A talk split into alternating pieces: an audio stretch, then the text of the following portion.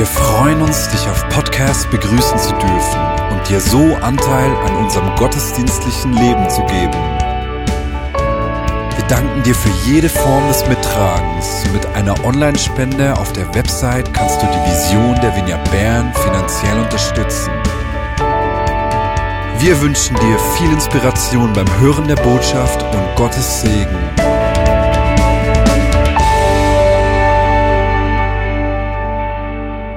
Freue mich besonders heute über diese Segnung und ich habe mir überlegt, worüber will ich an dieser Segnung sprechen? Und dann habe ich in dieser Woche einen Text von Paulus gelesen, eine Aussage, bei einer Aussage von ihm bin ich hängen geblieben, über die ich heute sprechen will. Und zwar hat Paulus im Philipperbrief, äh, den er aus dem Gefängnis geschrieben hat, folgende Aussage gemacht. Ich habe gelernt, in jeder Lage zufrieden zu sein. Und dieser Satz, der ist mir auf äh, verschiedensten Ebenen nachgegangen. Ich meine, wer wünscht sich nicht zufrieden zu sein? Äh, gerade auch Eltern, na, wenn ein Kind auf die Welt kommt, man wünscht das Beste für dieses Kind, äh, dass es ein glückliches Leben hat. Zufriedenheit, das wollen wir doch alle. Aber hast du gewusst, dass wir Zufriedenheit lernen können? Das ist eine Aussage, die Paulus hier macht. Ich habe gelernt, in jeder Lage zufrieden zu sein. Und wir wollen heute miteinander anschauen, wie wir Zufriedenheit lernen können. Zweitens spricht Paulus nicht von irgendeiner Zufriedenheit. Er braucht ein griechisches Wort, einen griechischen Begriff, autarkes, mit dem griechische Philosophen äh, das Ideal der Zufriedenheit beschrieben haben. Zufriedenheit, die nicht von äußeren Umständen wie beispielsweise den Lebensbedingungen oder anderen Menschen abhängig ist. Und diese Art der Zufriedenheit, die will ich auch lernen, die will ich mitnehmen. Und deswegen steigen wir gleich ein in den Text aus dem Philipperbrief, Philipper 4, Verse 10 bis 13. Das ist der Abschluss sozusagen des Philipperbriefs und Paulus schreibt hier, ich freue mich sehr und danke Gott, dass ihr euch wieder um mich sorgt. Ich weiß, dass ihr immer um mich besorgt wart, aber eine Zeit lang hattet ihr keine Gelegenheit, mir zu helfen. Nicht, dass ich etwas gebraucht hätte. Ich habe gelernt, mit dem zufrieden zu sein, was ich habe. Ob ich nun wenig oder viel habe, ich habe gelernt, mit jeder Situation fertig zu werden. Ich kann einen vollen oder einen leeren Magen haben, Überfluss erleben oder Mangel leiden. Denn alles ist mir möglich durch Christus, der mir die Kraft gibt, die ich brauche. Nun, Paulus und die Philipper, die hatten eine besondere Beziehung. Es war schon beinahe eine väterliche Beziehung, die Paulus zu dieser Gemeinde hatte. Die Philipper waren auch die einzigen, die Paulus in den Jahren zuvor finanziell unterstützt hatten. Sie haben ihm mehrmals Geldgaben zukommen lassen. Aber die letzte war schon länger her. Das müssen ungefähr zehn Jahre sein. In diesen zehn Jahren hat Paulus Hochs und Tiefs erlebt. Und jetzt ist er wieder im Gefängnis. Und die Philipper haben davon gehört und sie waren so besorgt, weil nicht klar war, wie es mit Paulus weitergeht. Wird er verurteilt? Wird er das überleben oder nicht? Dass sie einen ihrer Leiter nach Rom geschickt haben, um nach Paulus zu schauen. Und sie haben mit ihm eine, eine großzügige Gabe mitgebracht.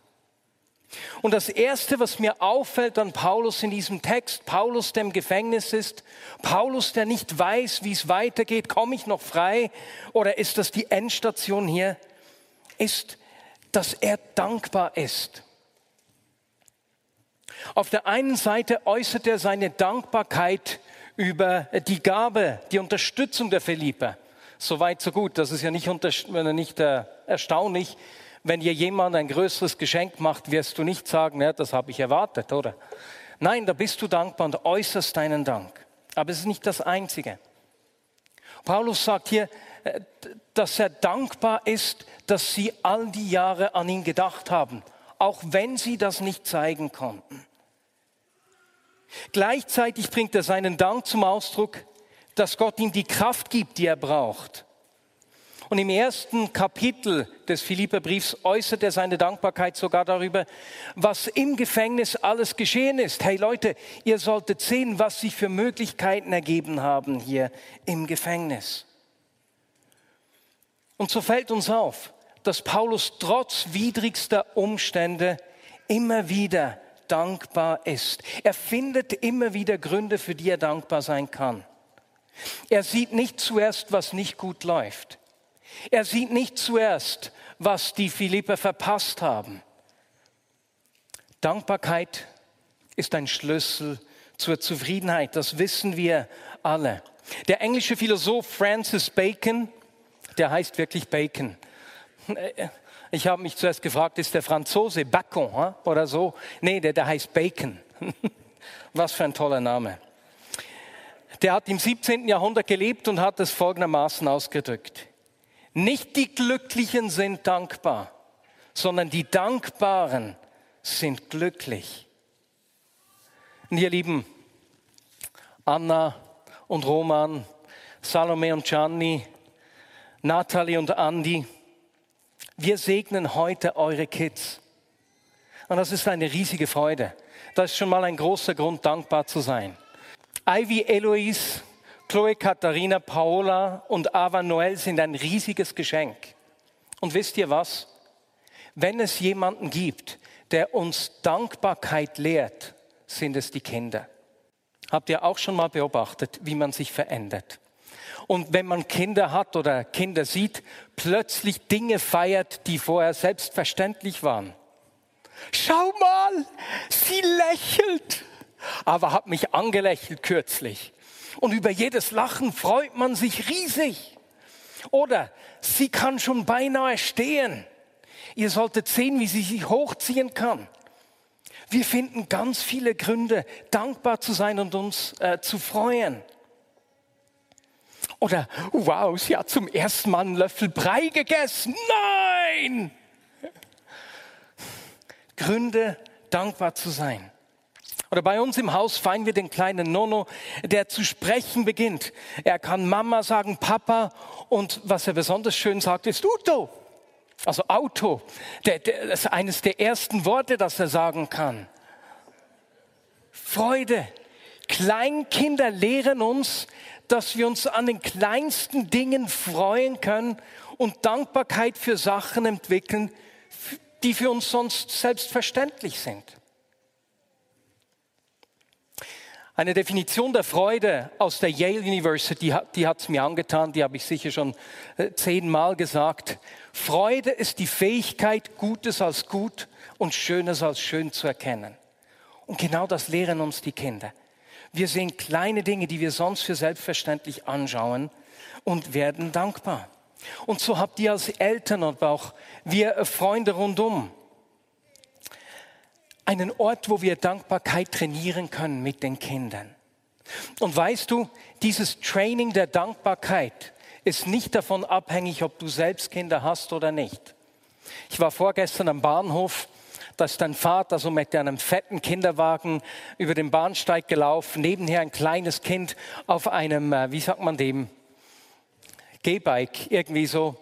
Und alle haben sich umgedreht und haben den Kleinen angelacht haben sich gefreut. Es war köstlich zu sehen. Dankbarkeit, die Fähigkeit, sich an kleinen Dingen freuen zu können, ist ein Schlüssel der Zufriedenheit. Und so, wenn du Zufriedenheit lernen willst, dann nimm dir Paulus und die Kinder zum Vorbild und schreibe dir gerade in herausfordernden Situationen auch auf, wofür du dankbar sein kannst.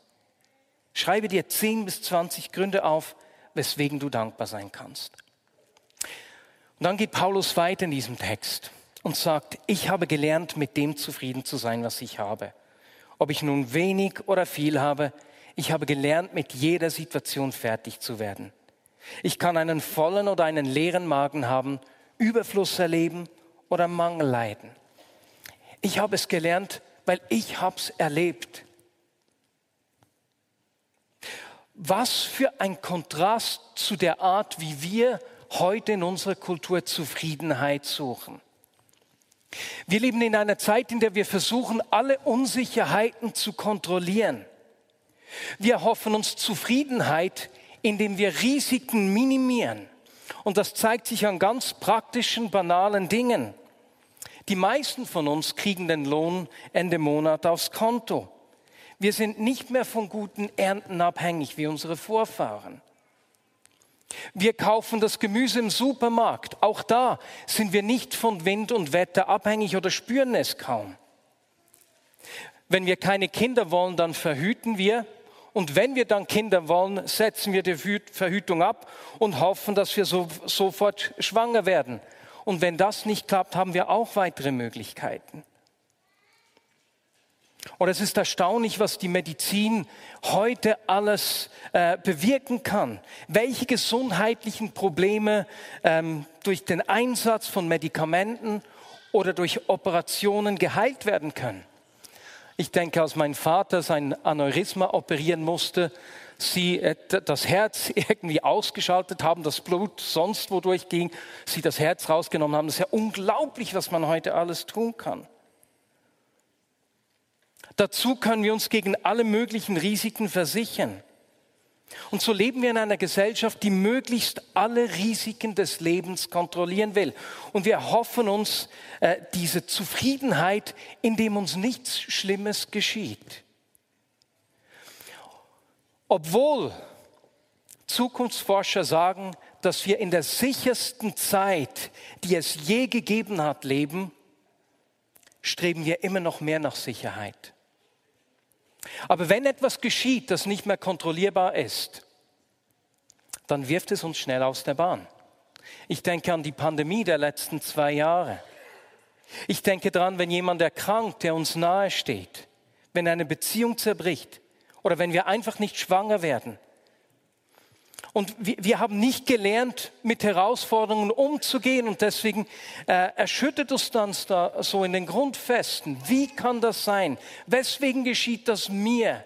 Wie kann Gott das zulassen? Aber Paulus spricht hier von einer anderen Qualität von Zufriedenheit. Eine Zufriedenheit in Unsicherheiten. Eine Zufriedenheit in schwierigen Umständen. Paulus hat gelernt, Situationen, die sich seinem Leben gestellt haben, Hunger, wenn er geschlagen worden ist, wenn er verhaftet worden ist, Dinge, die er nicht verändern, die er nicht beeinflussen kann, zu akzeptieren und Zufriedenheit in dieser Situation zu finden. Und so hadert er beispielsweise nicht, dass die Philipper sich zehn Jahre nicht um ihn gekümmert haben. Ich kann mir vorstellen, dass wir auch da anders reagiert hätten. Super, kümmert ihr euch jetzt? Wo wart ihr vor fünf Jahren? Da ging es mir richtig beschissen. Ihr habt Schwein, hilft mir die Hilfe überhaupt noch? Damals hätte, hätte ich es gebraucht. Nee, überhaupt nicht. Vielmehr akzeptiert er es und sagt, ihr hattet keine Gelegenheit. Ich weiß, dass ihr die ganze Zeit an mich gedacht habt, aber ihr hattet keine Gelegenheit, mir zu helfen. Ihr konntet es nicht. Und weißt du, wenn wir diese Zufriedenheit erlernen wollen, die unabhängig ist von Umständen, bedeutet es, dass wir aufhören, gegen Dinge zu kämpfen, die wir nicht beeinflussen können.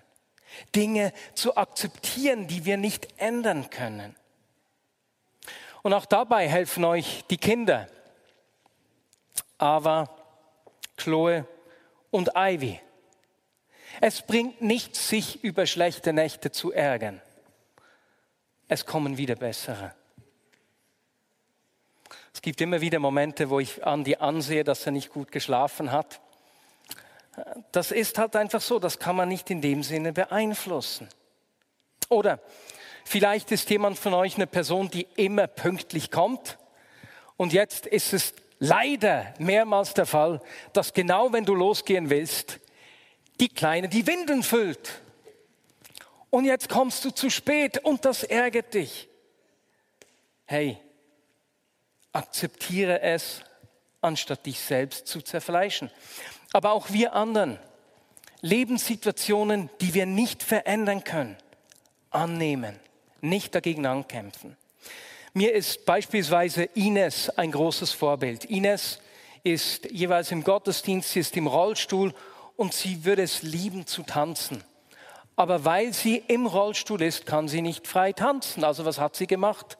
Sie hat begonnen mit dem Rollstuhl zu tanzen. Und so sagt Paulus, ich habe gelernt, mit jeder Situation fertig zu werden. Und auch hier habe ich eine praktische Frage an dich. Gibt es Lebenssituationen, mit denen du haderst? Wenn ja, kannst du sie ändern? Kannst du sie beeinflussen? Wenn nicht, dann akzeptiere sie, wie sie sind. Umarme sie, anstatt dagegen anzukämpfen. Die letzten zwei Jahre haben mit dem Umbau und mit Corona, mit allem, was das mit sich gebracht hat, viel Kraft gekostet. Es war, Gemeinde zu leiten war nicht immer einfach. Und gerade die Distanz, die man zueinander hat, wenn man sich nicht sieht, die war für mich sehr schwierig. Und äh, ich habe manchmal mit Gott gehadert, ich habe mich bei ihm beklagt. Und ich kann mich an den Moment erinnern, ähm, der, der letztes Jahr kam, wo ich mich entschieden habe, nicht mehr, äh, mich nicht mehr als Opfer zu sehen, mich nicht mehr selbst zu bemitleiden. Und jedes Mal, wenn ich beginnen wollte, mit ihm zu hadern, habe ich äh, mein Gebet angepasst und gebetet, Jesus, ich brauche in dieser Situation deinen Geist, ich brauche deine Gegenwart. Dinge, die du nicht verändern kannst, nimm sie an. Und das führt mich zum letzten Anstoß, den Paulus uns hier in diesem Text gibt.